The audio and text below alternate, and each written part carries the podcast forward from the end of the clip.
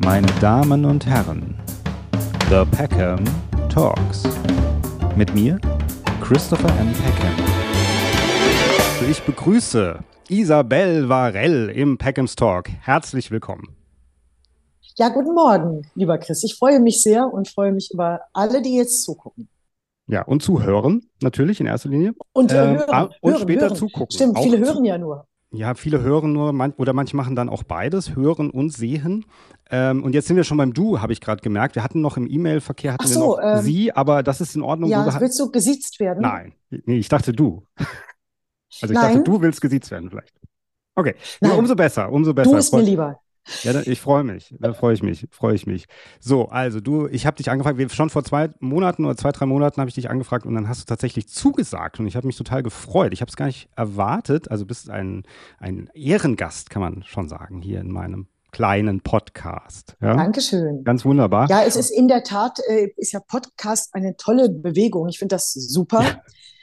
Aber es ist, ähm, oh, jetzt habe ich was im Gesicht gehabt. Es wird wirklich sehr viel angefragt, was mich natürlich auch freut, weil das Interesse da ist, mich als Gast einzuladen. Aber man kann da gar nicht so nachkommen. Und äh, es ist einfach hin und wieder so, dass ich sage, ach, dann mache ich jetzt mal mit, hier und da. Ah, ich wurde, also ich wurde, so, wurde auserwählt sozusagen. Ja? Du warst so ein Zufallstreffer. Nein, du wurdest auch auserwählt. Ich freue mich sehr, ja. Chris.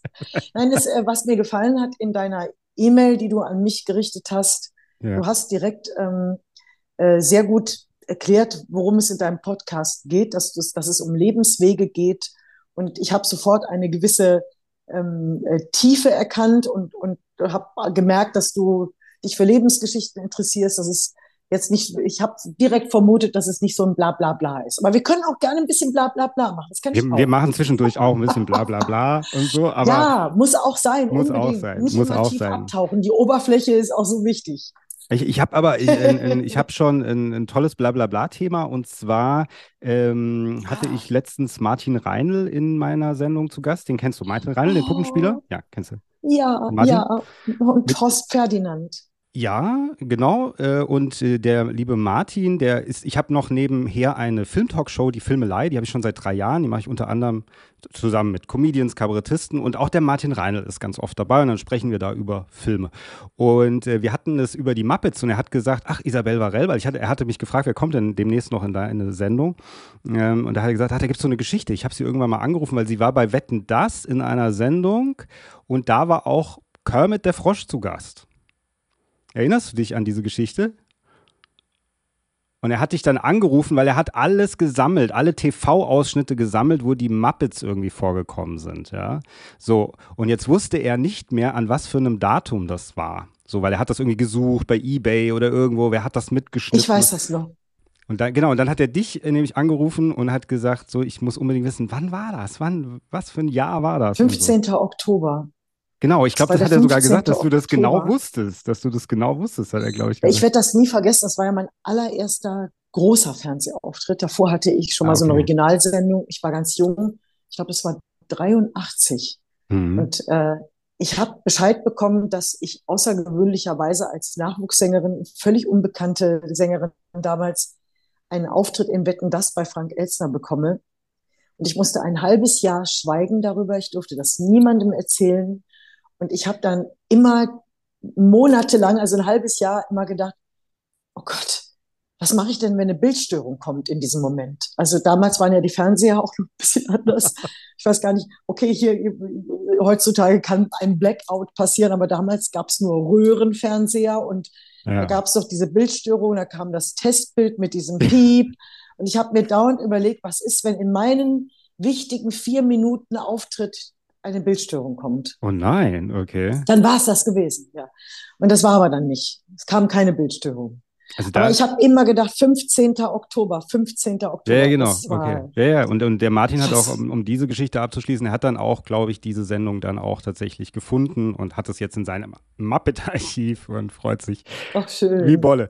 Ähm, aber weil du das eben sagtest mit Ängsten, weil wir haben ja auch so ein bisschen gesagt, Lebenswege als Thema und dann habe ich hier dein äh, Buch, ja, und ich habe es, ich habe es nicht ganz gelesen, ich muss es zugeben, aber ich habe es fast ganz gelesen. Weil sowas sagt man nicht, gell? Man sagt immer, ja, oder man redet gar nicht darüber, wie viel man davon gelesen Nein, ich, hat. ich, sondern, äh, ich, ich freue mich ja, dass du um Gottes Willen hast. Ich habe jetzt nur ein Sätzen gespielt. so, Ähm, das ja, ist ich äh, gemerkt, völlig ich in. Ordnung, dass du das nur teilweise gelesen hast. Also vielleicht hast du ja Spaß dran, liest es nochmal weiter. Ich lese es noch weiter. Ich sagte, ähm, ich hatte ähm, vor einigen Wochen äh, hatte ich es mir bestellt. Ähm, ist noch nicht so lange her, weil man manche Sachen ja immer gerne auf den letzten Drücker macht. Und dann sagte ich zu meiner Tochter, die ist jetzt so 14,5, sagte ich, "Ah, ich habe mir dieses Buch bestellt von Isabel Varell. Ich habe bald das Interview. Ich muss es ganz durchlesen. Und dann sagte sie, die kann ich doch nicht zwingen, das ganze Buch zu lesen. Und da habe ich gesagt, nee, das ist Die blöde zwingt. Kuh, Ja, genau. blöde Ziege. Ja, Jetzt was fällt dir das ganze ein? Buch Was lesen, Papa. ein? Ja. Das ist doch furchtbar. Ja, Wer ist denn das überhaupt? Ja, genau. Ja, das, aber das hat was mit, dem- das hat ja was mit dem Alter zu tun. Also das ist, äh, ähm, ich, ich- ja, ich, bei mir ist das ja hängen geblieben, wirklich dieses, ähm, ähm, oh Schreck, oh Schreck, das Kind ist weg. Das ist bei mir ja total hängen geblieben, weil ich Du bist das, eins der Kinder, die das toll gefunden Ja, haben. genau. Ja, ich bin eins der Kinder. Schön. Jetzt bist du groß und erwachsen, bist Papa und Ja. hast eine Tochter, die, die dir sagt, was du tun musst und was nicht. Und ich Die- zwinge dich, dieses Buch zu Ende zu lesen. Ja, ich zwinge dich. ja, du bitte. liest dieses Buch zu Ja. Ende. Und das ist So, fast der, die richtige Ansage. Auf sowas reagiere ich ganz gut. Also, ähm, ich will aber sagen, weil du das sagtest, eben mit den Ängsten, äh, und das sind ja dann bei Wetten das, und das sind ja auch so ein bisschen irrationale Ängste, sage ich mal, oder? Also, das gerade die Bildstörung, das wäre ja Schicksal gewesen, also ein ganz schlimmes Schicksal, wenn dann gerade in dem Moment. Und du erwähnst aber in diesem Buch öfter mal das Thema Angst, kann man sagen, gell? Gerade auch in dem Moment, wenn du in neue Situationen gekommen bist oder neue Menschen kennengelernt hast. Ja, also äh, das ist ja schon mein zweites Buch. Bei meinem ersten Buch habe ich instinktiv so einen roten Faden gehabt, so eine Message, die mein Verlag mir gesagt hat, die mir erklärt haben, warum sie mein Buch publizieren wollen. Ich kam mit dem, mit dem Skript da an und habe denen das auf den Tisch geknallt und dann haben die mir erklärt, sie finden das so gut, das war das Erste, und das, da muss ich kurz ausholen, weil es eine Message hat. Und äh, dann wusste ich plötzlich, was ich instinktiv beim Schreiben verursacht hatte. Bei dem ersten Buch wusste ich für das zweite, aha, es ist gut, wenn es eine Message hat. Und Mhm. ähm, ich kann ja, wenn ich, wenn ich schreibe, nur äh, aus meinem Gefühl heraus schreiben. Und ich schreibe ja keine Autobiografien im herkömmlichen Sinn und so nach dem Motto, dann und dann habe ich den und den kennengelernt. Ich habe ja keine Showtime-Biografien, sondern ich schreibe und teile meine, äh, mein, mein Leben, meine wirklich tiefsten Emotions, Emotionen mit den Leuten. Meine Freunde sagen immer, wow, du gibst ja alles von dir preis, aber es gibt für mich auch keinen anderen Sinn. Warum soll ich sonst Bücher schreiben? Das ist eine freiwillige Geschichte. Wer sich für meine Geschichte interessiert, der kann das Buch lesen. Und wer nicht, der muss es nicht lesen. Aber ich treffe, treffe offensichtlich schon Nerven damit. Und ich glaube, das hat auch was mit Alter zu tun. Ich komme mal gleich auf deine Frage zurück, dass man eben sagt, ich, ich habe gar keine Zeit mehr, jetzt da, da so, so irgendwie nicht die Hosen runterzulassen, sondern ich will selber Mhm. ähm, äh, ehrliche Geschichten erzählt bekommen. Das, was ich hören möchte, erzähle ich auch. Und so war das Thema Angst, das mich durchs Leben begleitet hat, für mich äh, der rote Faden bei meinem zweiten Buch. Ich wusste beim ersten, ich werde weiterschreiben. Mich hat so eine Sucht des Schreibens gepackt. Mhm. Und ähm, ich bin jemand, der immer gesagt hat, ich habe vor nichts Angst. Das habe ich immer gesagt, weil ich den Job auch wollte. Und das war ja nicht ganz ehrlich. Ich habe mir das zwar selber auch versucht einzureden, aber die Wahrheit ist natürlich eine andere. Mhm. Die Wahrheit ist, dass mir der Arsch auf Grundeis gegangen ist, immer wieder. Und äh, es ist jetzt Zeit, und das finde ich auch das Schöne am Älterwerden, äh, dass du eben keine Angst mehr hast, von der Angst zu erzählen. Mir kann man ja jetzt nicht mehr erzählen, du kannst das nicht. Das heißt, man weiß einfach jetzt in diesem Job, in dem ich mich bewege, wenn ich äh, jemanden brauche, ob das jetzt in einer Rolle als Schauspielerin ist oder ob das eine Show zu moderieren ist, live im Fernsehen. Man weiß, dass ich das kann, dass ich da nicht umkippe, aber ich kann meine Angst zugeben. Mhm. Wenn ich immer wieder an ein neues Set komme, in ein neues Team, wenn so eine Arbeit wie bei Live nach Neun, das ist mittlerweile mein Zuhause geworden. Da habe ich überhaupt gar keine Angst mehr. Es ist für mich immer wieder verblüffend, dass wir morgens live auf Sendung gehen nach der Tagesschau und, und du sitzt da wie in deinem Wohnzimmer und es ist, du, du denkst dir, wow, ich bin gleich im ersten und es ist, äh, ich habe kein Lampenfieber, ich bin so glücklich darüber. Das ist was anderes, wenn ich jetzt morgen ähm, in einem anderen Fernsehstudio bin, wo ich das Team nicht kenne. Es ist die gleiche Kamera, aber ähm, vielleicht auch die gleichen Zuschauer zu Hause, aber es ist dann wieder aufregend. Und so ist dieses Leben von mir immer wieder ein Hallo sagen, aber auch immer wieder ein Abschied. Man, man stiefelt weiter und ist wieder am nächsten ähm, Spielplatz, äh, wie ich das immer nenne, in einem neuen Sandkasten mit neuen Kindern, um die man buhlen muss, die, wo man hoffen muss, dass die einen anerkennen. Aber und denk, diese Angst ist immer da. Aber äh, denkst du, das hat auch was mit deinem Beruf zu tun, weil du auch insgeheim weißt, oder nicht nur insgeheim, sondern auch generell weißt, dass die Augen mehr auf dich gerichtet sind? Als wenn ich jetzt zum Beispiel in einer Privatsituation irgendwo in einen Kaffee gehe, wo ich sage, also wenn ich, also ich jetzt, mich kennt jetzt niemand in dem Sinne, ja, und ich weiß dann, okay, ich werde nicht so angestarrt, weißt du? Oder von mir ja, wird nichts erwartet. Schon, ja. ähm, man kann schon sagen, dass es äh, natürlich besonders äh, dieses Lampenfieber in unserem Beruf ist, aber, und darüber schreibe ich auch, es hat jeder irgendwo bei sich im Leben eine Bühne. Und so ist diese Angst vor, vor Ablehnung und diese Angst zu scheitern, es ist immer irgendjemand über dir. Und ich konnte mir vorstellen, wenn eine, zum Beispiel ein Sekretär oder eine Sekretärin ähm, zum Chef gerufen wird und ähm, ich soll mal eben reinkommen, oh Gott, was will der jetzt von mir oder die? Das ist immer mit einem kurzen Zucken, äh, das kennt wahrscheinlich jeder, ja. diese Angst von wegen, oh Gott, was, was sagt die mir jetzt? Äh, bin ich nicht gut genug? Kriege ich jetzt ein, Feed, ein, schlechtes Feedback oder so? Und ich glaube, diese Angst, die teilen wir alle. Und ich habe auch ähm, äh, beim Schreiben dann dieses Bild plötzlich, äh, das sind so magische Momente, die mir dann passieren während des Schreibens. Ich habe dann irgendwann beim Schreiben gedacht, wie ist es eigentlich schade, warum gibt es keine Maßeinheit für Angst? Dann könnte man das Gegenüber, ja. dem Gegenüber erklären, was das bedeutet, was ich jetzt gerade für ein Maß an Angst habe. Zum Beispiel gibt es für alles Kilo, Liter. Warum kann ich nicht sagen, ich habe drei Kilo Angst? Dann könnte das Gegenüber sagen, wow, boah, das verstehe ich, das ist viel. Ich hatte schon mal 800 Gramm Angst, aber drei Kilo, das ist, weißt du, dass man so Verständnis hat, weil wie kann man das erklären? Andere sagen dann immer, ach komm, das machst du schon. Das ist doch, für dich ist das doch Pillepalle. Nein, ist es nicht. Hm. Ja, das fand ich, das, das äh, fand ich in dem Buch ein schönes, wie so ein Gleichnis eigentlich, weil das ist tatsächlich so, weil man sagt, man, man sagt ja auch, Angst ist nicht gleich Angst in dem Sinne oder beziehungsweise vielleicht so denkt man, es ist nicht das Gleiche und es ist auch nicht das Gleiche, aber es, man kann es eben, wie du sagst, nicht wirklich äh, definieren oder erklären, sondern dann sagt man, ja, Angst ist dann doch eigentlich Angst, aber auf der anderen Seite ähm, sind die Nuancen ganz verschieden eigentlich, ja, was das betrifft. Deswegen fand ich es ein tolles Bild, ja. Und so könnte man das auch jedem erklären, eigentlich. Das kann man fast irgendwo, das, vielleicht wird das gesellschaftlich aufgenommen. Fände ich ganz gut. In den Konsens. ja. ich, würde mich freuen. Ein Stück Wissenschaft in meinem Buch. Hui, ja, ja ein bisschen. deiner Tochter. Ja, oder Umgang. Ja, mache ich. Ein bisschen Umgang. Aber auf der anderen Seite ist es natürlich auch so, dass ich denke, Angst hat man vielleicht auch, also ähm, in einer gewissen Rolle, die man spielt, im Privatleben auch zum Beispiel. Also ich arbeite noch nebenher äh, als Barkeeper ja, in der Gastronomie und ich habe zwei Chefinnen und die sind oft äh, etwas angestrengter, sage ich mal, und regen sich auch ein bisschen schneller auf und so. Das finde ich auch immer ganz, also ich respektiere die natürlich sehr, aber ich finde das auch nicht amüsant, ist vielleicht das falsche Wort, aber trotzdem irgendwie so, weiß nicht, so manchmal schreiende Chefin ist auch lustig. Ähm, und trotzdem, wenn die dann sagen, wenn dann jemand sagt, du sollst mal ins Büro kommen, dann bin ich trotzdem eigentlich so, oh mein Gott, aber nur in meiner Rolle. Insgesamt, also das, was dahinter steckt, ist eher so, oh ja, egal, weil es gibt ja noch, es gibt ja verschiedene Christopher, ja, sozusagen. Aber wieso ist das denn eine Rolle, wenn du als Barkeeper arbeitest? Wieso hast du denn in deiner Rolle dann plötzlich Muffe, was die von dir wollen?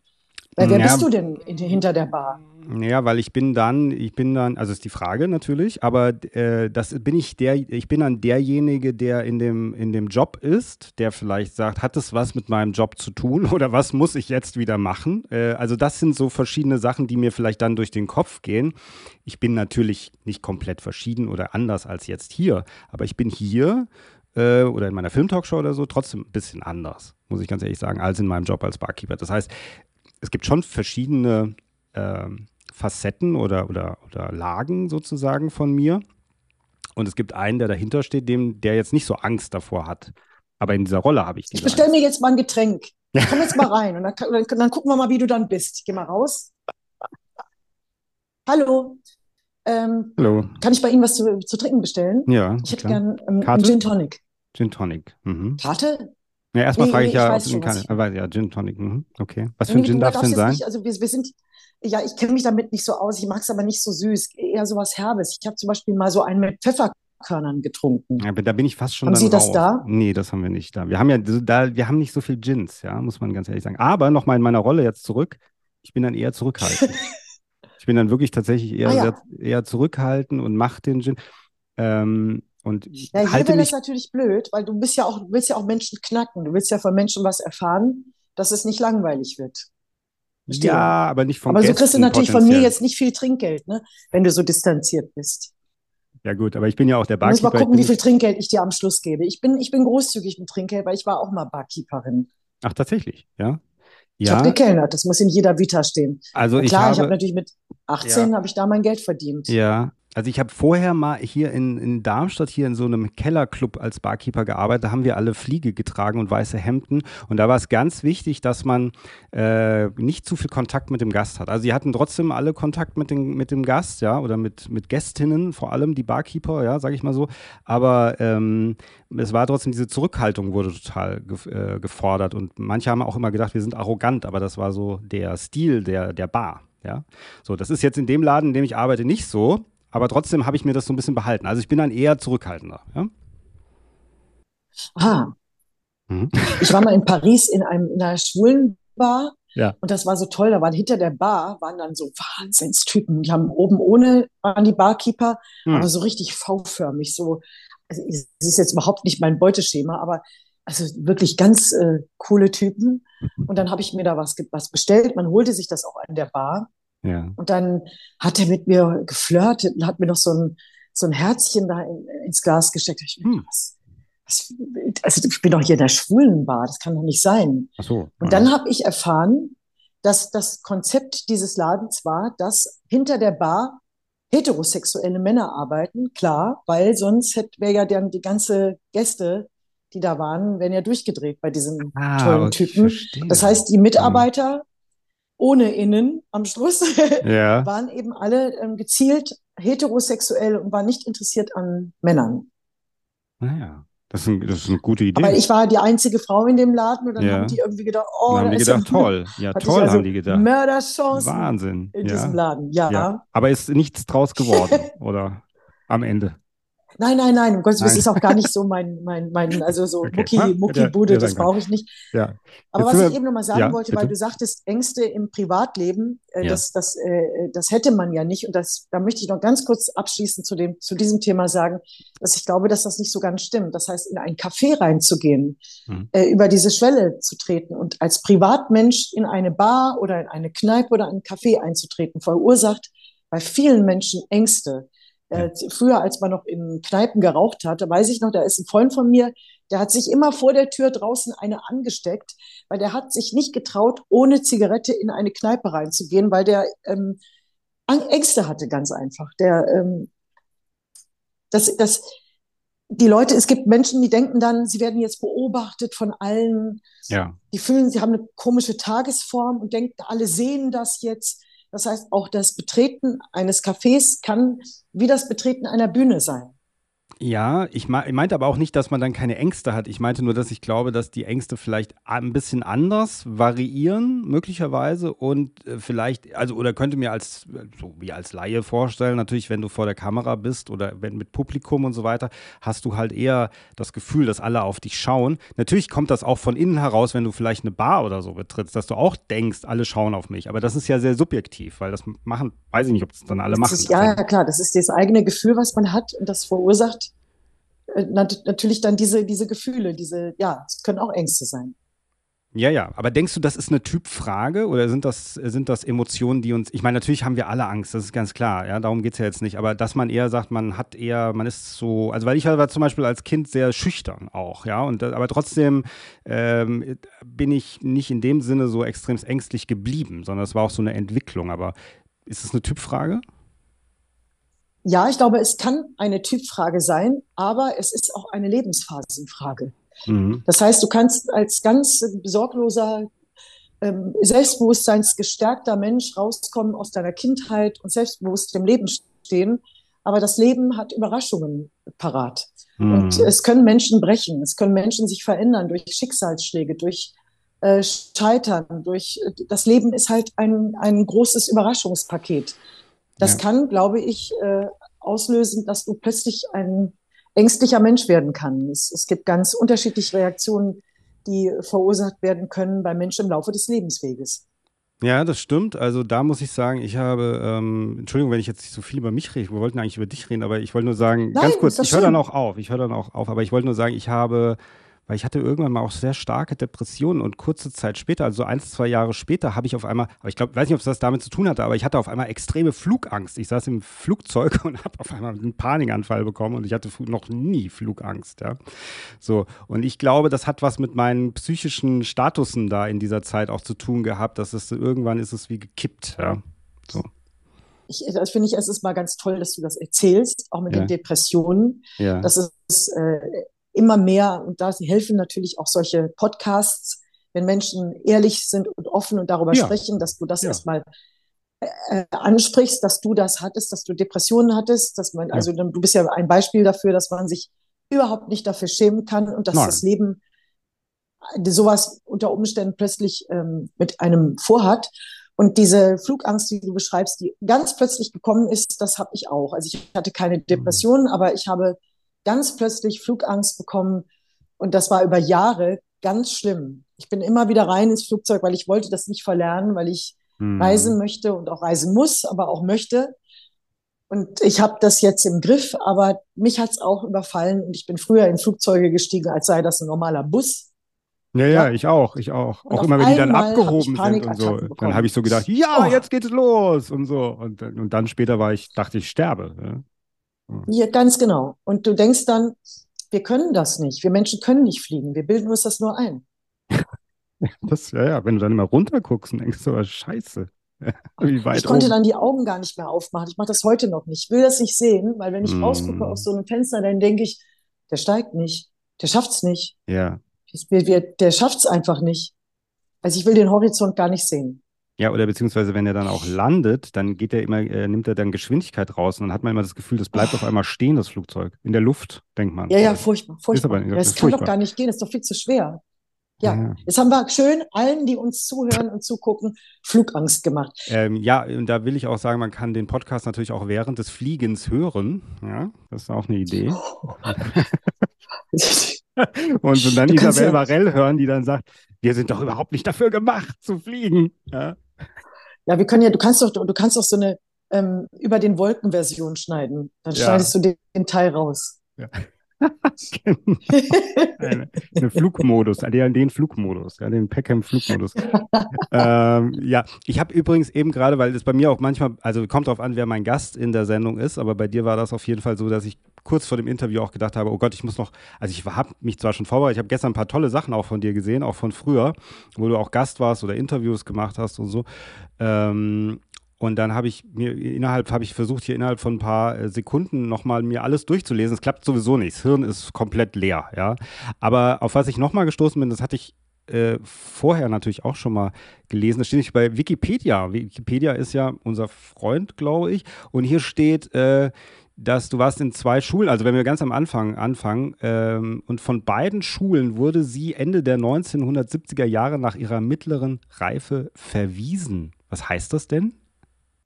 Also es ist mal stimmt das, also ich bin von zwei Schulen geflogen, aber geflogen. nicht äh, nach der mittleren Reife. Also Wikipedia ähm, ist nicht immer alles ganz richtig. Ich bin da nicht auch mal Freund, ja. äh, sehr aktiv geworden, hm. ähm, weil da richtig ein paar Unwahrheiten drin stand. Und was ich bei mir auch festgestellt habe, da war eine Wertung drin.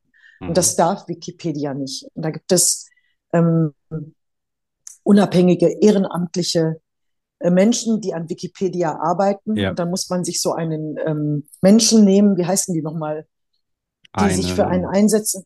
Wikipedia. Ich, also, ich weiß nicht, wie die heißen. Ja, also ich habe ich hab mir dann Zugang verschafft, habe das korrigiert. Das wurde dann wieder rückgängig gemacht, meine Korrektur.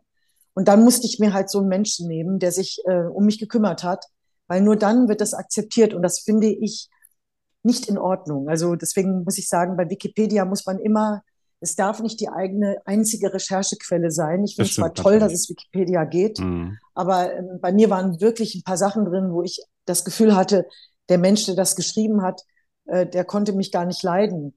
Also ja. der hat auch meinen Erfolg bewertet und oder äh, negativ bewertet. Äh, und das, das darf Wikipedia einfach nicht. Wikipedia darf nicht werten. Wikipedia ist ein Pool von Fakten und nicht von ja. Meinungen. Und das habe ich bei mir aber feststellen müssen und ich musste da sehr kämpfen, dass das dann auch ähm, richtig gestellt wurde und auch die Wertungen eines Einzelnen äh, daraus verschwunden sind. Deswegen kann ich nur immer wieder sagen, Wikipedia toll, dass es gibt, aber es, das, es darf und sollte nicht die einzige Recherchequelle sein.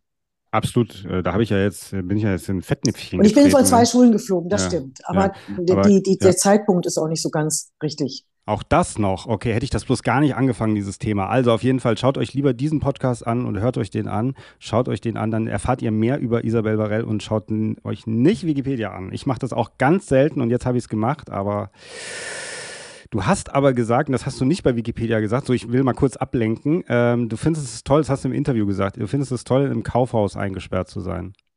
Ist das eigentlich. Ja, da habe ich mal. Ja, entschuldige. Entschuldigung. Nee, du.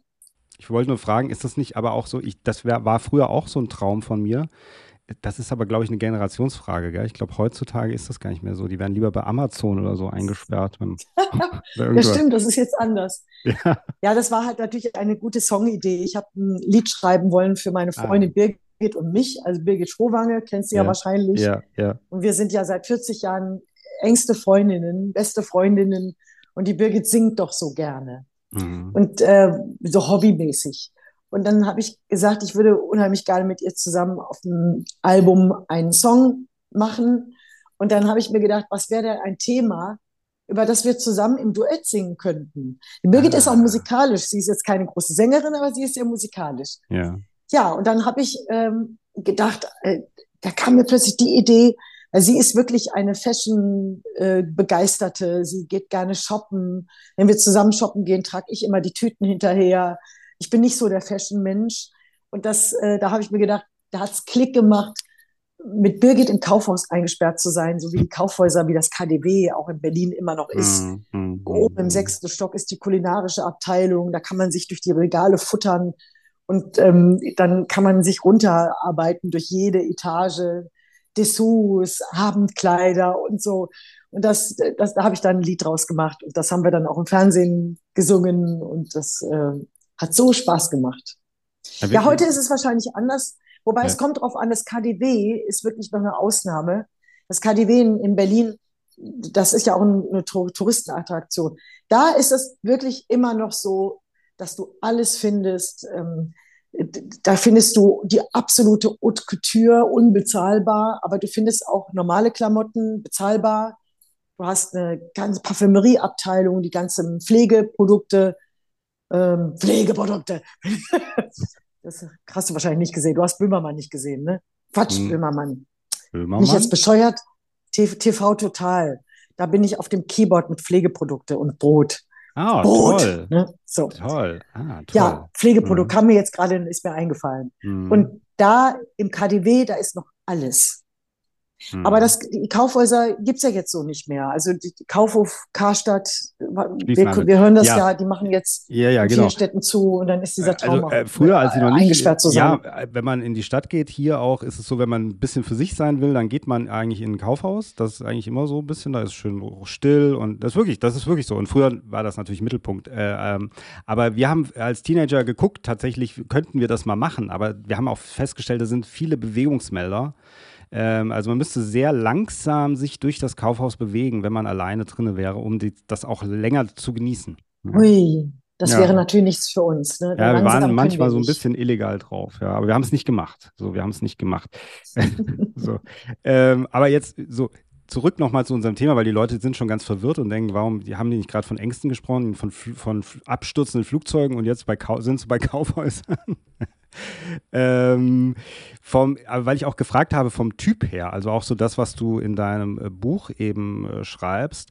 Ähm, du bist ja, also du kommst ja so rüber, du bist ja eigentlich ein sehr lebensbejahender Mensch, habe ich das Gefühl, so sehr quirlig auch, sehr äh, immer wieder so, was du auch in dem Buch schreibst, also dass du es auch spannend findest, dich in, in neue Situationen zu begeben. Also einmal dieses Coaching zum Beispiel, also dass du gesagt hast, ich werde Coach und dann in, ich, ich gehe in eine WG und so weiter. Also das, was du da zum Beispiel beschreibst.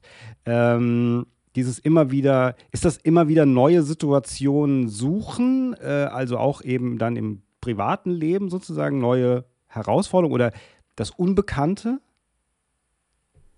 Ja, also ich bin total neugierig und ich möchte auch vor allen Dingen mich selber immer herausfordern und diese äh, Ängste zu überwinden, das ist wie so für mich ein, ein Sport, wo Muskeln erschlaffen können.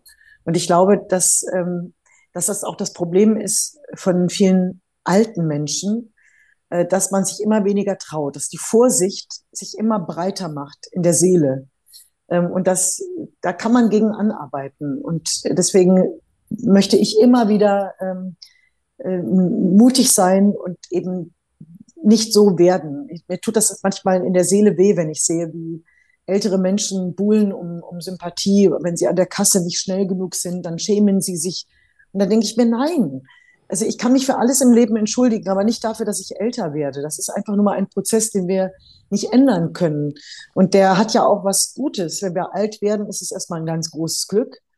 Äh, und wenn, wenn, wenn, wenn ich jetzt sagen könnte, ach, ähm, da habe ich noch ganz viel Zeit, das mache ich in 200 Jahren, dann wäre das ja gar nicht so spannend. Also es ist ja schon eigentlich ähm, eine ganz gute Geschichte, was sich da der liebe Gott, falls er das war, ausgedacht hat. Du hast jetzt das angesprochen mit der Coaching-Ausbildung. Das habe ich ja nicht gemacht als ähm, Berufswunsch. Ich habe diese Ausbildung zum systemischen Coach einfach so gemacht für mich zur ja. persönlichen Weiterentwicklung. Und in diesem Zusammenhang bin ich dann auch in eine Airbnb-Wohnung gegangen, die nicht eine ganze Unterkunft war. Falls man das kennen sollte, ich habe einfach nur ein Zimmer genommen, weil ich dachte, ich habe ja dieses Studentenleben verpasst. Ich habe ja nie studiert. Ähm, ich habe nie in einer WG gewohnt. Ich bin quasi mit 18 von zu Hause ausgezogen, direkt in meine eigene Wohnung, weil ich dann auch schon mein erstes Geld verdient habe. Ich habe mhm. gekellnert, drei Jahre, vier Jahre, bis ich ähm, von der Musik dann leben konnte. Dann kam der erste Plattenvertrag und auch die ersten Auftritte.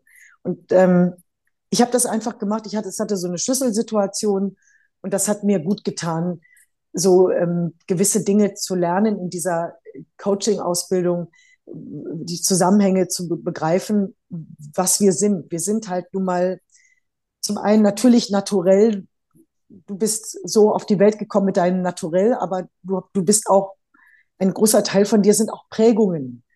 Ähm, und ho hoffentlich können diese Prägungen nicht dein Naturell völlig zerstören. Mhm. Aber ähm, wir sind eben beides. Wir kommen nicht alle, glaube ich, als gleiches 3500 Gramm Fleischpaket auf die Welt. Wir haben ein Naturell und dann guckt man, was das Leben aus einem macht. Und die einen haben Glück und haben Eltern, die ihnen ein Selbstwertgefühl äh, mitgeben, die ihnen das Gefühl geben, Scheitern ist nichts Schlimmes, steh wieder auf, du wirst es irgendwann schaffen, aber es, du musst dich nicht schämen. Das sind so wichtige Glaubenssätze, die man, glaube ich, Menschen mitgeben kann. Mhm. Mhm. Aber wenn das eben nicht ist, bei mir war das nicht. Ja, du hast das, äh, das erwähnt, du erwähnst in deinem Buch auch deine narzisstische Mutter, so nennst du äh, sie. Ähm, ist das, also ich frage mich das auch. Ähm, ich bin auch ein bisschen toxisch groß geworden, würde ich sagen. Denkst du, es ist ähm, befreiend, wenn man darüber redet, was einem so widerfahren ist?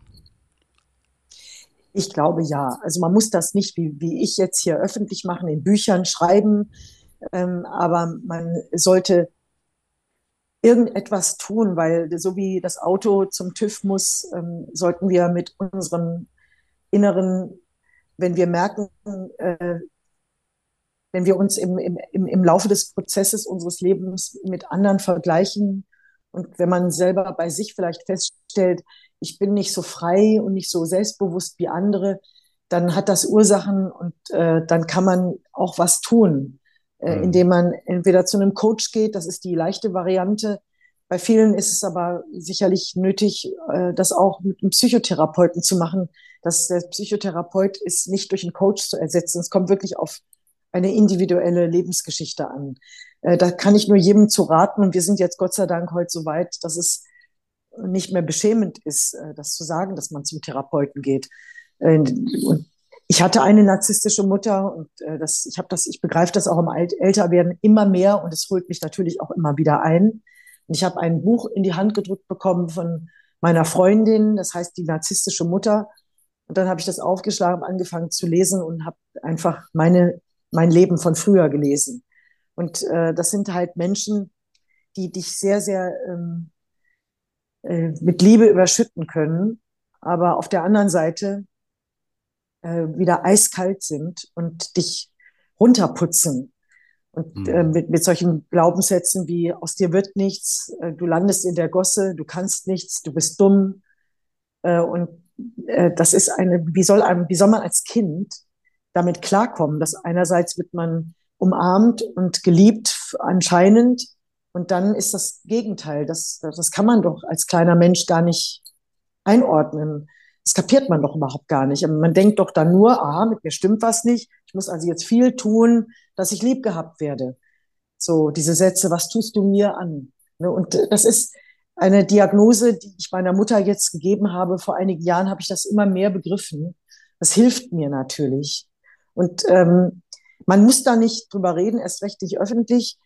Ich sehe es aber als meine Aufgabe an, weil wenn jetzt in diesem Moment uns beiden nur ein einziger Mensch zuhört, mhm. mhm. ähm, der dem plötzlich dabei ein Licht aufgeht, äh, dass er, dass dieser Mensch völlig in Ordnung ist, völlig okay ist und nicht wie eingeredet eben nicht okay ist, dann ähm, ist da vielleicht auch was, was Kleines ausgelöst worden. Von wegen, ich muss da auch mal ran bei mir und so. Das ist, deswegen ist es gut. Und ich, ich werde auch mein dritt, ein drittes Buch schreiben, ähm, weil ich, weil ich, also mir hilft es total, das ist wie Therapie. Und ich äh, habe einen Verlag, der das gerne veröffentlicht, der auch meine Bücher als Paperbacks veröffentlicht, weil sie sogar meinen, das ist gar nicht etwas, was ich so empfunden habe. Sie, mein Verlag sagt, der Piper Verlag, dass sie das einstufen in Lebenshilfe. Da habe ich drüber nachgedacht und habe gedacht, okay, also wenn es irgendjemandem im Leben hilft, das wäre wunderbar, dann hat das wirklich mhm. einen Sinn, diese Dinge zu, zu schreiben. Und ich äh, finde es auch gut, dass es Paperbacks sind, weil sie sind preiswerter. Die Bücher kosten jetzt heute 16 Euro und eben nicht wie ein Hardcover. Und ich, wer wen es interessiert, der kann es lesen. Meine Bücher haben sich zu Bestsellern entwickelt. Das yeah. hat mich sehr gewundert, wenn ich darüber nachdenke, dass ich eigentlich Legasthenikerin bin, dass ich, dass man mir auch die Lehrer haben mir prophezeit, dass ich äh, bescheuert bin meine Deutschlehrerin damals, weil die einfach gar nicht kapiert haben, dass ich Legasthenikerin bin. Das hat man damals nicht erkannt. Mhm. Also ich hatte beste Voraussetzung, eigentlich völlig plemplem zu sein. Mhm. Und wenn du dann deinen Namen plötzlich in der Bestsellerliste Liste liest bei Sachbüchern, dann denke ich mir, schade, dass sie alle schon tot sind und das nicht sehen. Mhm. Ja, ja. Ja, auf der einen, auf der anderen Seite. Ist jetzt ein bisschen aber... hart, wenn ich das sage, aber es ist. Nee, ich verstehe ähm, schon, was du meinst. Ich habe eigentlich Fall. überhaupt gar keine Rachegefühle in mir, gar nicht. Aber ich bin hm. trotzdem auch ähm, irgendwie ist es schon schön, dass, dass, dass, dass ich das heute kann und dass ich hätte nie gedacht vor 10, 20 Jahren, dass ich Bücher schreiben würde. Also ich schreibe sie auch wirklich selbst. Ich habe, äh, mhm. wenn ich einen Ghostwriter genommen hätte, hätte ich vor Jahren schon Bücher veröffentlicht. Ich hatte immer wieder Angebote von Verlagen. Ah, Frau Barell, Sie brauchen gar nicht selber zu schreiben. Würden Sie nicht gerne ein Buch mit uns machen? Ich wusste natürlich, was die hören wollen. Die wollen dann meine Scheidung mit Rafi Deutscher hören und so. Ja, ja. Ich habe das ja, immer abgelehnt. Ich habe da, ich, die, die, die zahlen einem dann die Summe X dass man irgendjemandem erzählt und dann schreibt irgendjemand anders auf. Das wäre für mich nie eine Option gewesen. Gott sei Dank habe ich mich da nicht ködern lassen, weil heute ist Schreiben für mich eine Leidenschaft. Und über was kann ich schreiben? Ich schreibe natürlich über meine mhm. Erlebnisse. Und ich werde weiterschreiben. Wenn es interessiert, der kann es lesen. Ähm, ich habe mal eine Frage und zwar, wenn man äh, so groß wird, äh, sage ich mal, wie ist das dir gegangen? Äh, hast du eine Zeit lang, ähm, also was deine Mutter betrifft, ja, ähm, hast du, du hast das ja erstmal als ganz für normal, für bare Münze genommen. So ist das halt. Also, weil ich bin ähnlich äh, groß geworden und ich habe ganz lange immer gedacht, ähm, alle Menschen sind so. Also alle Menschen sind so auf der einen Seite zuckersüß und dann wieder eiskalt. Das ist halt so. Und es wird viel gestritten auch und so ein Zeug. Also bis irgendwann mal auch ein guter Freund zu mir sagte, ähm, du weißt schon, dass das nicht ganz normal bei dir zu Hause ist und so. Und ich so, ach echt? Hm. Und irgendwie wusste ich es, aber irgendwie auch nicht. Aber ging das dir auch so, dass du auch eine Zeit lang gedacht hast, so ist halt, so sind halt die Menschen? Ja, also natürlich, ich habe zwar in der Schule äh, gemerkt, dass die anderen viel mehr dürfen. Und ich habe heute noch Kontakt zu einem, wir haben so eine kleine Gruppe von sieben Leuten aus der Schule damals und machen einmal im Jahr so eine Wochenendreise zusammen. Das ist sehr schön und wir reden auch viel über früher natürlich. Und die sagen mir auch, wir haben gemerkt, dass bei dir irgendwas nicht stimmt, bei dir, bei dir zu Hause.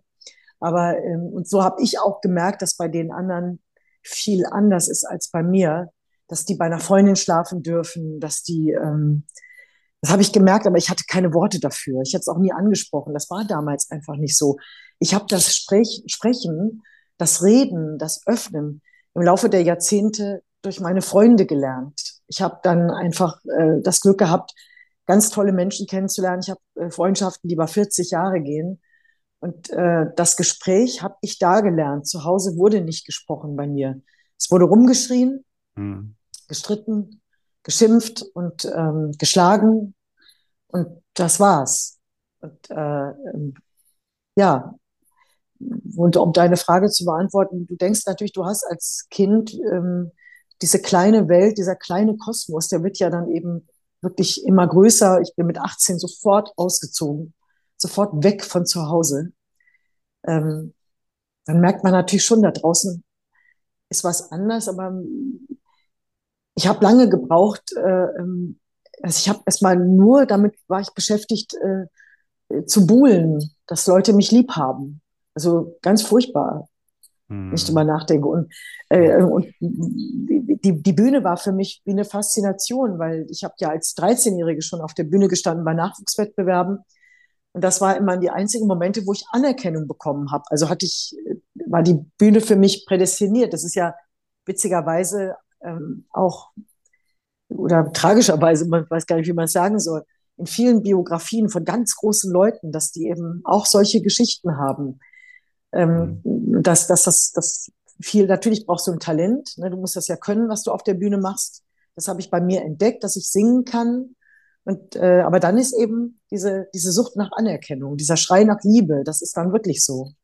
Hm. Aber begibt man sich denn ähm, in, danach auch in Situationen, die ähnlich dann wieder so sind? Also, äh, weil ich habe das Problem schon, immer noch gehabt und ich bin da, schlagen auch zwei Herzen in meiner Brust, aber so ein bisschen, ein Freund sagte mal zu mir, also in Beziehungen zum Beispiel, ja, äh, sagte ein Freund, naja, das ist dieses Ding, du kommst dahin, dann behandelt dich äh, irgendwann, natürlich nicht am Anfang, deine Partnerin äh, scheiße und du denkst so, ach, wie zu Hause, wie schön. Also so irgendwie innerlich, also un unbewusst als ja, Vorgang. Und dann hat, fühlt man sich wie zugehörig halt, ja.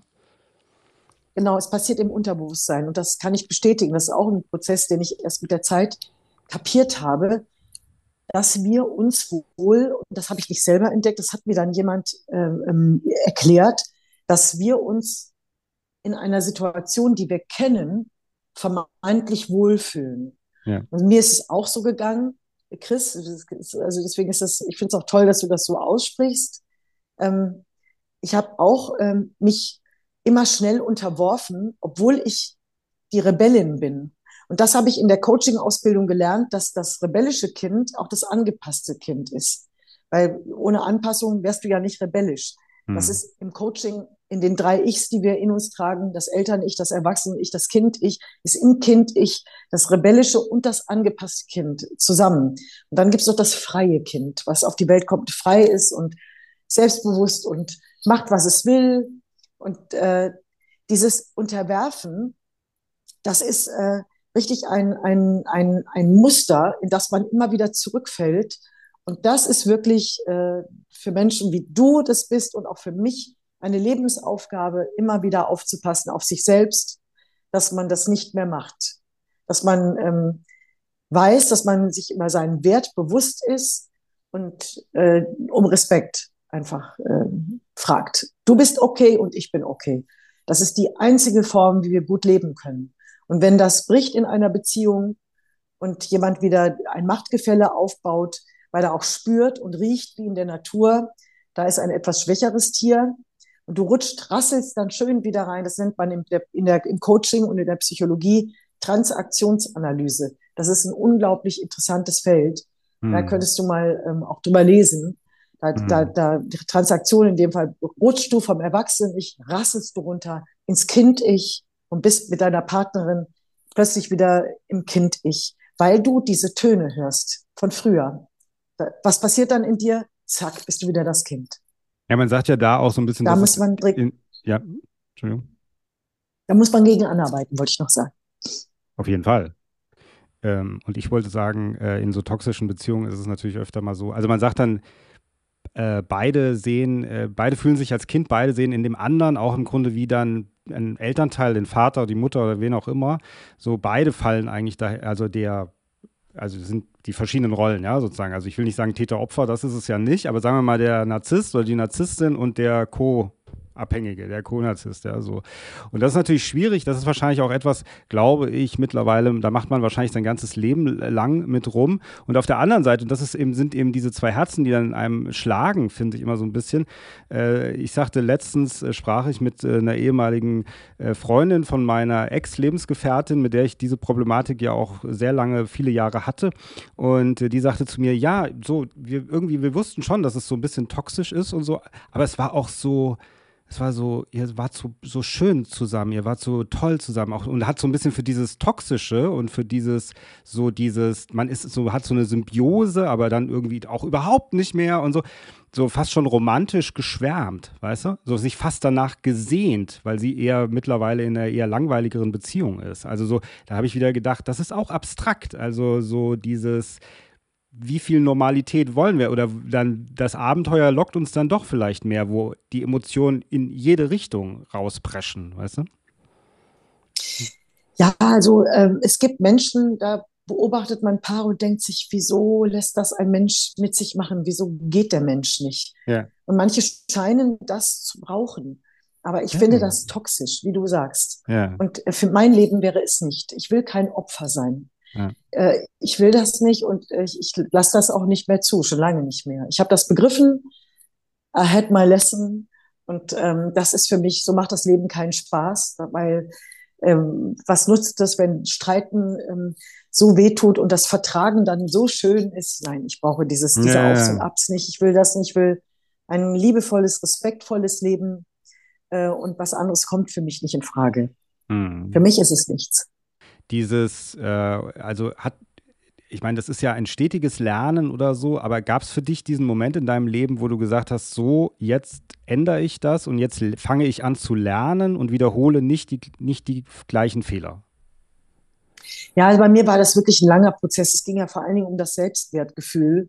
Mhm. Ähm, in Beziehungen habe ich das natürlich auch gemerkt, äh, aber ähm, ich kann jetzt nicht sagen, dass ich so toxische Beziehungen hatte, das, ich war schon jemand, der, wenn ich mich nicht gut behandelt gefühlt habe, bin ich schnell gegangen. Ich habe nicht äh, keine Leidenszeit zugelassen.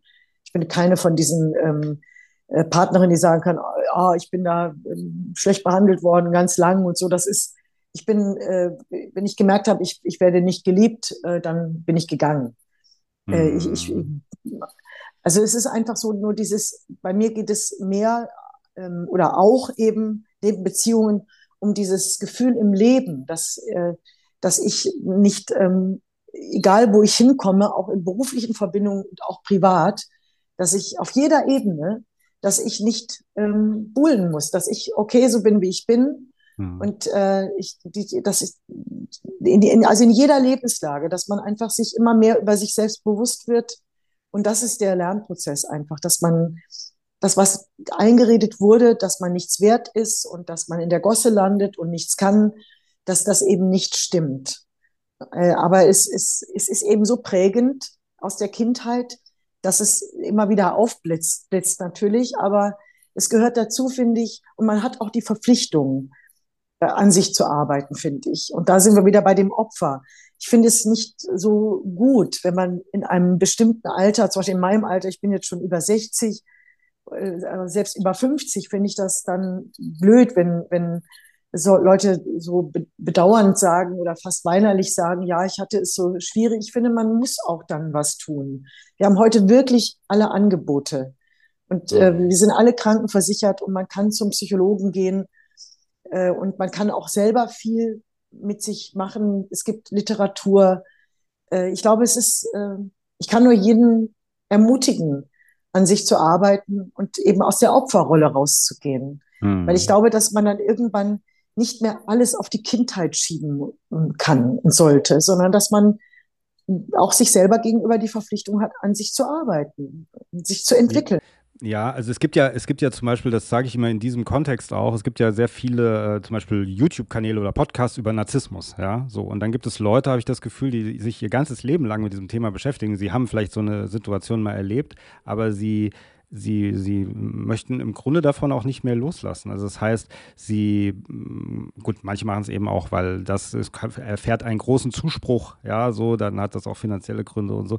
Aber manchmal habe ich das Gefühl, man beschäftigt sich eigentlich dann damit, mit diesem Thema, weil man auch irgendwie versucht, die ganze Zeit dem Ex-Partner noch äh, näher zu sein, weißt du, so. Und dann sagt man dann, beschäftigt, das heißt, wenn ich mich mit meinem Trauma beschäftige, bin ich eigentlich auch der, ganz egal, was das jetzt ist, muss keine Beziehung sein, bin ich der Situation ja immer irgendwie noch nah weil ich möglicherweise damit, weil ich mich vielleicht auch noch ein bisschen danach sehne, irgendwelche Prozesse, die mir vielleicht nicht bewusst sind.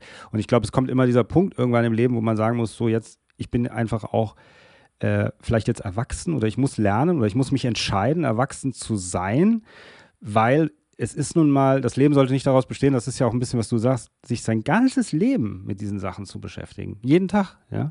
So. Das ist eigentlich ein Unglück. Ich glaube, so eine, so, so eine Situation, die du beschreibst, solche Menschen gibt es natürlich und da fühle ich auch sehr mit. Es tut mir total leid.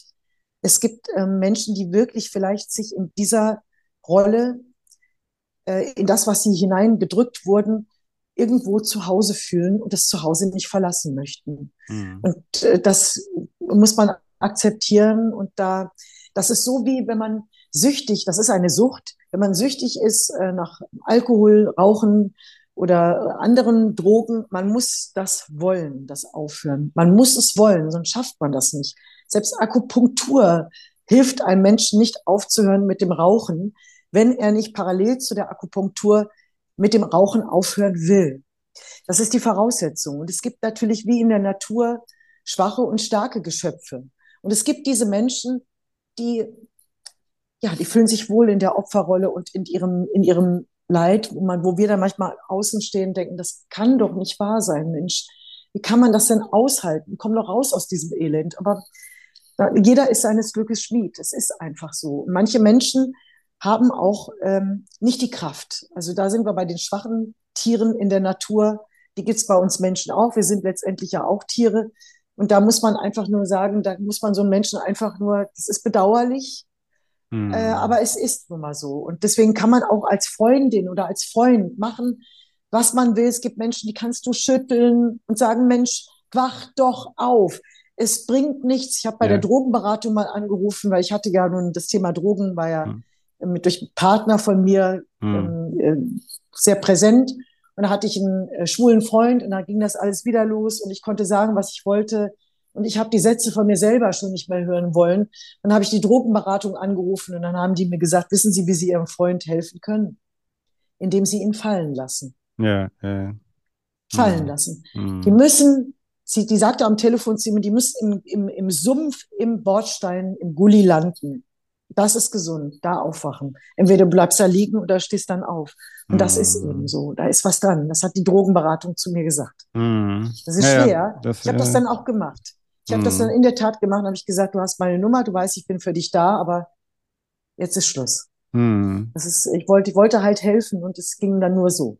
War ja, so, genau, sowas, sowas ähnliches habe ich auch schon mal erlebt. Aber ähm, ich glaube halt, aber jetzt so, jetzt sagen wir mal im Alltag, glaube ich, bei Menschen ist es halt so ein bisschen dieses auch, und das ist ja auch wieder die Parallele zu deinem Leben so ein bisschen, diese neuen Erfahrungen oder dass du dich immer wieder auf neue Sachen einlässt, so dieses große Unbekannte, dieses Loslassen und ins große Unbekannte gehen, weißt du, so, ich glaube, dass das sehr gesund ist, weil am Ende des Tages machen wir das wahrscheinlich sowieso alle, aber während wir leben, diese, dieses, weil ich glaube, nur da sind oft diese neuen Sachen und neuen Impulse zu finden. Also ich finde zum Beispiel, mir geht es ganz oft so, oder nicht so oft leider mehr, aber wenn ich in einer Situation bin, die ich noch nicht so erlebt habe, die mich nervös macht zum Beispiel, dann freue ich mich ein bisschen, weil ich so denke, oh, ich werde irgendwie wieder gefordert. So, also wenn ich immer ruhig bleibe, passiert no. ja nichts. So, das habe ich ja dann im Grunde alles schon erlebt. Deswegen bin ich ja so ruhig. Ja. Aber genau das ist auch wieder der Punkt, die Aufregung, die du als was Schönes empfindest, ist für manche Menschen nicht zu überwinden. Mhm. Und äh, da hoffe ich eben auch, dass äh, so ein Gespräch, wie wir es jetzt führen, oder eben auch ein Buch, was man schreibt, dass das vielleicht ein Anstoß ist. Denn ähm, ich, ich, ich kann nur sagen, ich will nicht einrosten, ähm, seelisch gesehen. Ich rede jetzt gar nicht von Gelenken und Knochen und so, sondern ich rede von der äh, die, die Seele kann auch Hüfte und Rücken kriegen. Äh, und dann ist es wichtig, sich zu bewegen.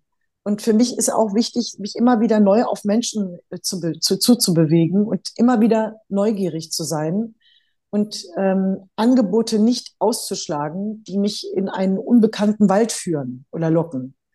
Äh, als mhm. kleine, kleines Bild mache ich das jetzt mal auf. Ein Wald ist ein dunkler Wald, ist vielleicht jetzt ein blödes Bild, aber äh, ich, ich möchte immer wieder auf Entdeckungsreise gehen, weil ich auch glaube, dass man mit dem Alter, da gibt es die Gefahr, immer vorsichtiger zu werden, ähm, weil man immer mehr Angst hat zu fallen. Damit man, das meine ich jetzt nicht nur körperlich, auch seelisch zu fallen. Ja, man riskiert natürlich immer wieder, dass man abgelehnt wird, dass man die Anerkennung nicht bekommt. Und das ist im Älterwerden sicherlich nicht einfacher geworden, damit klarzukommen, dass man Ablehnung erfahren hat. Aber das sind nur einzelne Momente. Und wenn man sich das Katastrophenszenario vor Augen führt, man kann ja nicht sterben dabei. Und dann muss man einfach in sich wieder die Kraft äh, ähm, hochholen für Neues. Und ich werde das immer wieder tun, ähm, Abenteuer einzugehen und äh, neugierig zu sein, aus meiner Komfortzone rauszugehen. Und ich glaube eben auch, diese Aufregung, von der du auch gesprochen hast, ich glaube, das hält auch jung. Mm. Ja, das glaube ich auch, weil man auch, weil das ist ja wie so ein Lernprozess. Man ist ja dann in dem Moment wie in so einem Lernprozess, weil man, weil man will ja eigentlich diese Situation, glaube ich, wieder lernen zu kontrollieren irgendwie, um sich wieder ruhiger zu fühlen. Und da passiert ja irgendwas mit den Synapsen, würde ich mal sagen. Also sie werden auf jeden Fall gefordert. Ein bisschen wie ein Muskel vielleicht sogar, weißt du, wie wenn du was, wenn du trainierst und Absolut. der Muskel dann mhm. wird dann auf einmal gefordert. Und so ähnlich, glaube ich, ist das auch. Deswegen sind so Situationen sehr gesund, glaube ich. Also wenn sie nicht überhand nehmen, natürlich. Dauernd ist auch schlecht, wenn man jetzt dauernd nervös ist, aber dauernd was Neues erlebt. Ich sage ja auch, ich habe das auch geschrieben, dass das, wenn wir älter werden, die Menschen machen Bauch, Beine, Po, trainieren die, dass ja. sie ihren Shape behalten. Ja. Aber man muss auch Bauchbeine Po mit der Seele machen. Ja. Mit der Resilienz. Das ist so wichtig. Die, wird, die, die kriegt auch Hängebusen. das darf man nicht zulassen. Ja. Ja, ja.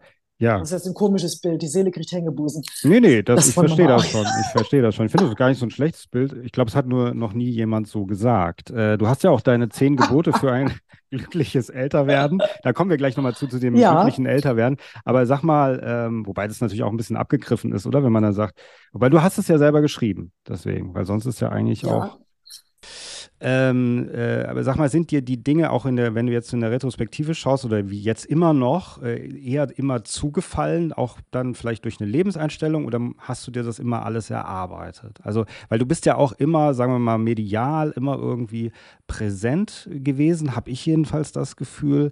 Ähm, ich habe auch nicht das Gefühl, dass du dich, dass du irgendwie deine Seele mit dem Hängebusen die Seele verkauft hast, ja, sozusagen. das habe ich auch nicht das Gefühl. Also so, sondern es ist nee, auch meine, immer... hat ja, meine Seele hat ja eben nicht Hängebusen. Ach so, die hat nicht Weil ich ja was tue. Entschuldigung, Entschuldigung. Ja. Ähm, Man muss gucken, dass sie keinen Hängebusen kriegt. Ach so, ja, genau. Und jetzt habe ich verstanden. Und, ähm, aber so, äh, es war immer niveauvoll, weißt du, es war nicht so, dass du, also ist dir das zugefallen? Ist das deine innere Einstellung, die dir dabei geholfen hat, weil du so viel äh, so viel Positives ausstrahlst oder was denkst du? Oder wie war das überhaupt? Also ich habe mich früher beworben, was das Zeug hält. Da musste man ja, weil als das Leben noch analog war, richtig Post verschicken mit Fotos. Und es hat, also das, was toll in meinem Leben war, ist wirklich vom Himmel gefallen. Aber wahrscheinlich nur scheinbar vom Himmel gefallen. Also so, so, mhm. so, Meilensteine wie, wie zum Beispiel bei Rote Rosen die Hauptrolle spielen ein mhm. Jahr. Ähm, und dann zum Beispiel live nach neun. Es gibt gewisse Dinge, wo man viel Glück braucht, um dort auf der Liste zu stehen. Und man kann es gar nicht so richtig rekonstruieren, durch was sind die auf mich gekommen.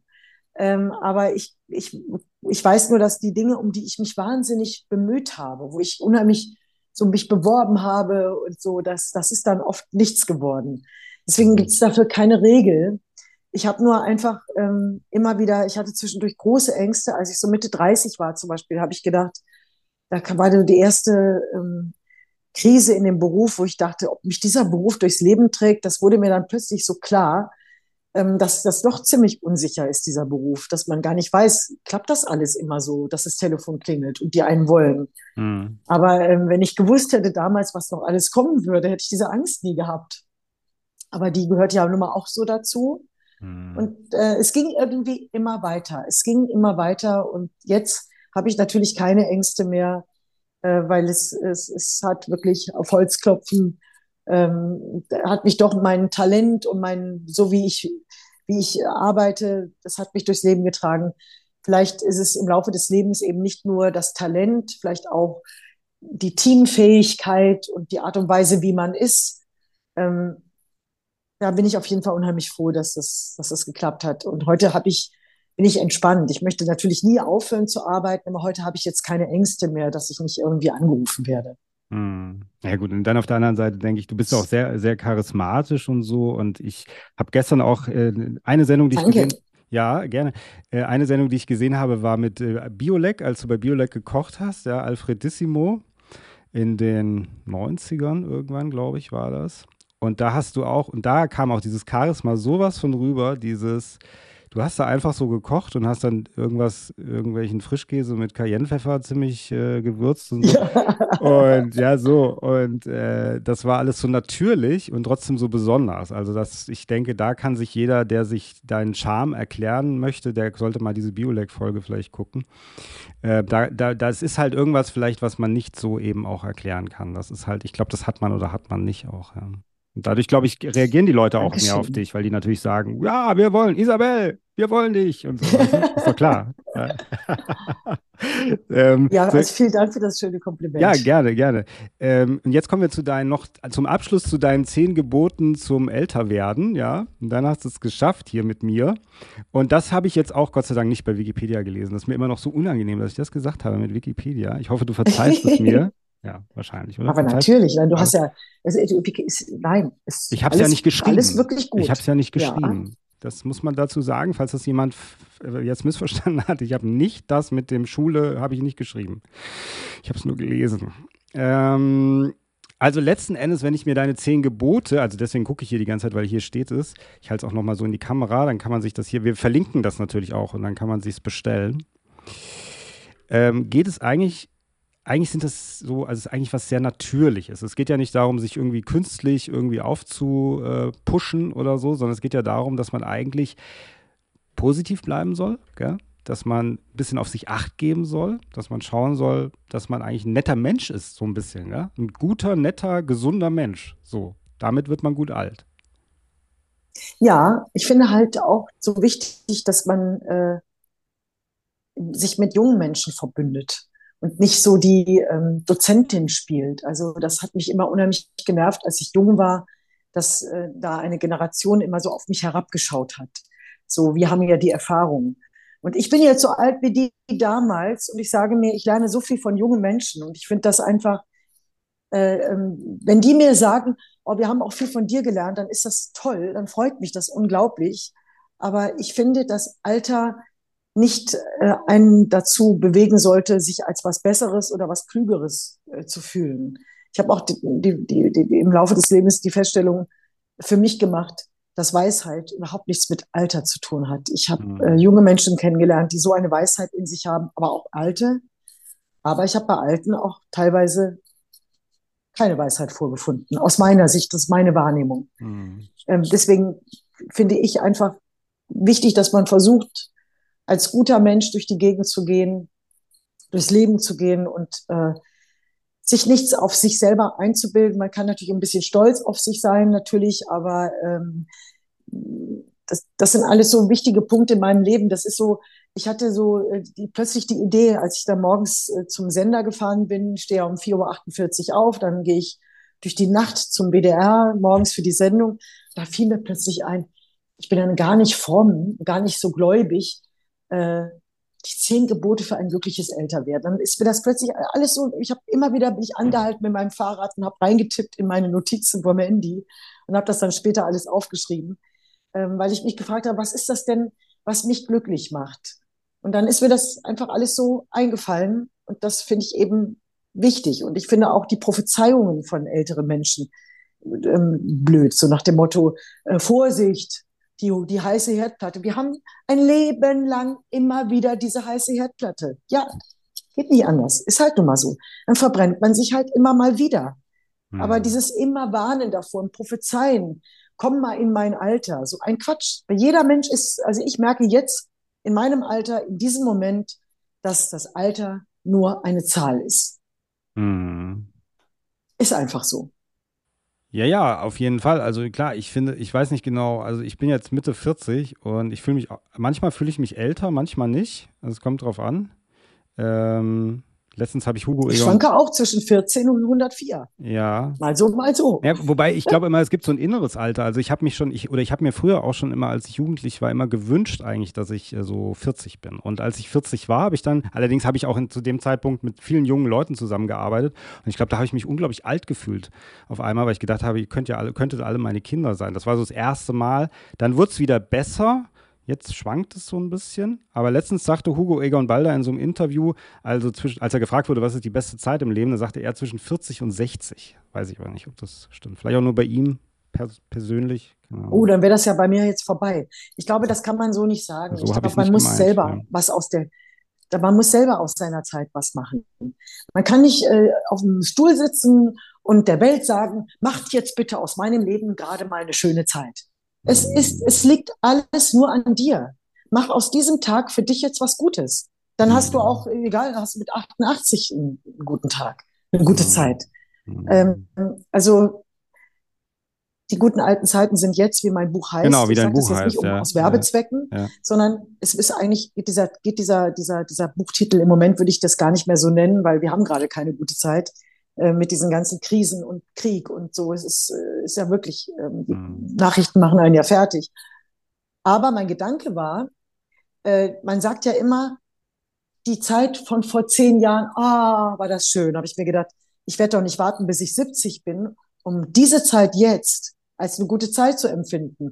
Ich mache ich mach die gute alte Zeit jetzt direkt. Ja, und so ist es eigentlich ja. auch gemeint. Ich finde, du, du kannst aus jeder Zeit etwas Gutes machen, aber es liegt an einem selbst.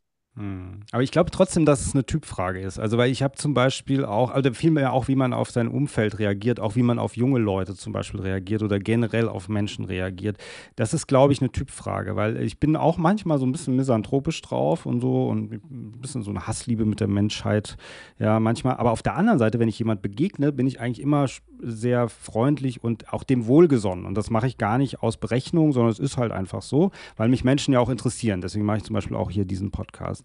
Und das ist aber etwas, was ich mir nicht so drauf geschafft habe, sondern was irgendwie so in mir ist, warum auch immer. Und der Misanthrop sagt dann immer so, was soll das eigentlich? Aber ich mache es trotzdem. Und weißt du, so ähnlich äh, habe ich das Gefühl, das glaube ich, auch bei dir. Also du bist auch so ein Typ einfach. Du reagierst auch. Du hast diese Anlage, irgendwie so positiv und optimistisch zu sein, glaube ich. Aber du, du machst doch gerade was. Ja. Du, indem du das sagst, ja. wer du bist ja. Und äh, da hast du doch jetzt schon was gemacht. Das heißt, du, du, ähm, du findest ja dich ja nicht einfach so im Kämmerlein damit ab, sondern du äh, bist aktiv, gehst du mit deinem Ich um und sagst dir, ich bin auch das mhm. und akzeptierst diese Seite in dir und freundest dich mit ihr an. Mhm. Und sagst aber, wenn ich aber Menschen begegne, bin ich dann ganz offen. Das heißt, du reflektierst und das ist das Wichtige. Ja, äh, okay. Du bleibst ja nicht mhm. dabei, du verkriegst dich nicht, sondern du machst einen Podcast, weil du auch vielleicht ähm, äh, ist das für dich auch angenehm, die, die, Distanz, dass man, dass wir uns jetzt nicht körperlich gegenüber sitzen. Ähm, du kannst dir auf den Knopf drücken, dann bin ich weg. ja, das ist aber nicht, also äh, ich würde dir auch gerne äh, gegenüber sitzen, aber das Ding ist. Ja, einfach, das würde ich auch gerne. Ich würde das, dir auch gerne gegenüber sitzen. Aber ja. was ich damit, was ich jetzt sagen will, ja. ist, dass, dass du, dass du ja ein reflektierter Mensch bist. Du beschäftigst dich mit dir Und damit hilfst du ja auch deinem Umfeld. Und es ist auch zu akzeptieren, dass du diese Seite in dir hast. Und ich habe mhm. auch in mir, die Leute sagen immer, ach, die, die lacht ja nur, die ist ja mal so fröhlich. Aber auch in mir, wenn ich ein Hochhaus bin, mit 90 Etagen. Ich war gerade in New York eine Woche. Hm. Jetzt bin ich immer ein Wolkenkratzer. Ich habe 90 Etagen. Und in diesen 90 Etagen sind bestimmt mindestens fünf, sechs Etagen voller Melancholie. Mhm. Die sind auch dunkler, da sind auch die Gardinen zugezogen. Die wollen nicht, das da draußen nicht sehen. Das ist auch in mir. Aber ich gehe zwischendurch rein und mache die Tür auf und sage, Mann, ey, mach doch mal die Gardine auf, mach doch mal das Fenster auf, lass doch mal Luft rein. So. Und wir haben alle, wenn wir uns als Hochhäuser vorstellen, diese Etagen in uns. Mhm. Und das ist auch okay. Und heute ja, ja, kannst du heute deiner Freundin sagen, du, heute bin ich jetzt mal in, auf, im 67. Stockwerk und da ist leider gerade dunkel. Mm, Morgen komme ich wieder rauf. mm. Wenn man ja. das jemandem sagt, meinst du? Man kann sich im, ja. ja, dann, dann, dann hat man sich erklärt, dann muss der andere nicht rätseln, oh, was hat er denn jetzt und so. Mm. Verstehst du, das ist, wir müssen uns so akzeptieren, wie wir sind. Ich bin echt nicht perfekt. Also ich, also das ist keiner von uns. Und wir können auch in uns diese Seiten akzeptieren. Ja. Wir müssen die jetzt nicht dauernd therapieren. Nur ja. wenn's, wenn die Traurigkeit überwiegt und wenn das Isolieren so weit geht, dass man nicht mehr rausgehen möchte, dann ist es, dann sollte man was tun. Hm das stimmt. Und äh, da muss ich sagen, weil du ja manchmal hier noch so ein bisschen, du bist ja auch ein bisschen so, man sieht dich jetzt, also im Podcast sieht man dich nicht, dann in der Dings, in der YouTube-Version sieht man dich, manchmal etwas expressionistisch sozusagen. Und das finde ich ganz toll bei dir. Und ich habe, weißt du was, es gibt doch diese Verstehen Sie Spaß-Sendung mit dir, wo du ähm, Eckhard von Hirschhausen da ähm, Oh Gott, ja. aufs Glatteis führst sozusagen. Und äh, der Guido kannst dir immer solche Sachen ins Ohr flüstert und dann musst du das machen. Steh mal auf, mach mal das und so. ja, das, in, das war ja. aber nicht so. Das, das kann waren, ich an dieser Stelle mal sagen. Nee, oh, das wurde nachgedreht das? und das, äh, also ich, du bist in diesem Moment allein. Also ich hatte jemanden im Ohr, allerdings ähm, äh, zu, zu dem Moment, wo ich ähm, die Entscheidung gefallen ist, dass ich rausgehe, wieder reingehe, aber ansonsten hat mich es auch gewundert, dass das so ein bisschen nachgedreht wurde. Trotzdem muss ich sagen, ich finde Guido, Guido ganz toll. Ich war da gerne Lockvogel. Äh, das hat Spaß gemacht. Ähm, davor hat es keinen Spaß gemacht, weil man echt Angst kriegt. Ne? Also Eckhard von Hirschhausen reinzulegen, habe ich schon Schiss gehabt. Aber er hat mir verziehen und er hat selber im Nachhinein auch sehr Spaß. Wir werden da oft drauf angesprochen.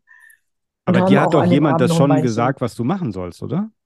Nee, das geht nicht, weil du das hast du nur, du hast es selber entschieden sozusagen. Ja, ja. Ach, du hast es selber entschieden. Ja, dann müsste noch mehr, dann würde ich hm. noch mehr meinen Hut vor dir ziehen, weil das ja, die, und die haben dann gesagt, dass nee, das habe ich alles selber gemacht. Ach, das ist ja toll, weil eigentlich wollte ich damit ja eigentlich nur sagen, ähm, ich habe das nämlich, glaube ich, gesehen ohne zu wissen, dass es Verstehen Sie Spaß ist. Und ich habe erst gedacht, oh Gott, die Isabel Varell rastet gerade total aus auf, im Fernsehen. Ich weiß aber, ich habe es habe es auf YouTube, glaube ich, gesehen.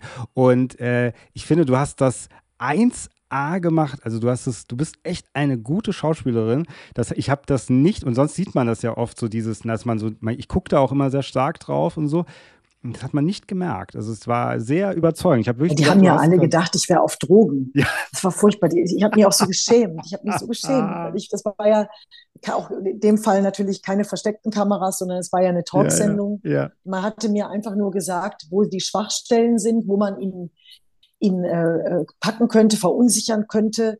Ähm, man hat mir eben gesagt, dass, dass er äh, dass ihn verunsichert, wenn es emotional wird bei Frauen und äh, dann bin ich also darauf gegangen. Aber äh, es war, war, ja, es war, war sehr schwer, muss ich sagen. Und die haben alle gedacht, da in diesem Studio, ich wäre, ich hätte Drogen genommen, ich wäre, ich wäre plemplem. Das hat man dir nicht, aber das ist auch, weil wir auch das Thema Ängste und so weiter hatten. Jetzt hast du gesagt, davor warst du sehr aufgeregt in der Situation und währenddessen hast ja, du dann. Total. Währenddessen auch. Währenddessen warst du auch sehr aufgeregt, oder? Ja, ich hab, das hat ja insgesamt eine halbe Stunde gedauert. Das ist ja dann zusammengeschnitten worden. Ja. Und äh, ich war, ich, die Aufregung hat nie nachgelassen, weil ich habe immer nur denken müssen, was machst du jetzt, was machst du jetzt? Und äh, du konntest das ja auch mit dir alleine zu Hause nicht üben. Ich habe mir nur so ein bisschen äh, was zurechtgelegt, was ich machen könnte. Aber ansonsten spielst du mit jemandem, der das nicht weiß, dass du spielst. Ja, ja, klar. Du hast ja kein Schauspiel gegenüber. Mhm. Äh, und, und ich habe dann nur gemerkt, dass es klappt, dass er verunsichert ist. Ähm, ich habe ihm das Wort im Mund umgedreht. Das war, das war schwer. Also wirklich, ähm, ja. Das war echt toll. Hast du echt war... super klasse gemacht. Großartig. Danke. Wahnsinn. Wahnsinn. Jetzt macht es noch mehr. Also das ist übrigens der meist angeklickte Verstehen Sie Spaß-Clip. Ja? Ja, aber das, YouTube, liegt, ja. das liegt daran, dass du das äh, so gut gemacht hast, dass man dir das wirklich abkauft, dass du da echt voll am Ausrasten. Es gibt ja manchmal, es gibt ja manche Leute, die rasten auf einmal vor der Kamera aus. Gibt es. Ja. Nicht so. Ja. ja, das gibt es. So, okay. Also, liebe Isabel, es war wunderbar, mit dir zu sprechen. Wir sind am Ende angekommen. Ich fand es ganz toll. Ich hätte auch gerne noch weiter mit dir gesprochen. Ähm, und äh, wenn ihr, ihr, noch mehr von der Isabel erfahren wollt, müsst ihr euch dieses Buch kaufen. Auf jeden Fall. Äh, nämlich äh, die guten alten Danke, Zeiten. dass du es nochmal hochhältst. Ja, natürlich. Ja, das muss man doch sehen. Muss man doch sehen. Die guten alten Zeiten. Chris, vielen Dank. Es hat auch Spaß gemacht mit dir und vor allen Dingen, weil du äh, nicht nur Fragen stellst, sondern dich selber auch öffnest und äh, selber von dir erzählst. Das hat das für mich dann in diesem Moment dann so, so schön auch gemacht, weil wir ja, haben genau. Äh, einen Dialog geführt. Und ich hoffe, genau. es hat Spaß gemacht zuzuhören. Ich danke dir dafür. Das, äh, das, ich freue mich, dass ich dir zugesagt habe, dass du mich eingeladen hast. Und ähm, gib mir Bescheid, dann werde ich das promoten. Ja, auf jeden Fall. Also ganz offiziell sagen wir erstmal auf Wiederhören, ihr lieben Zuhörer, und bis zum nächsten Mal. Ähm, ich sag Tschüss. Genau.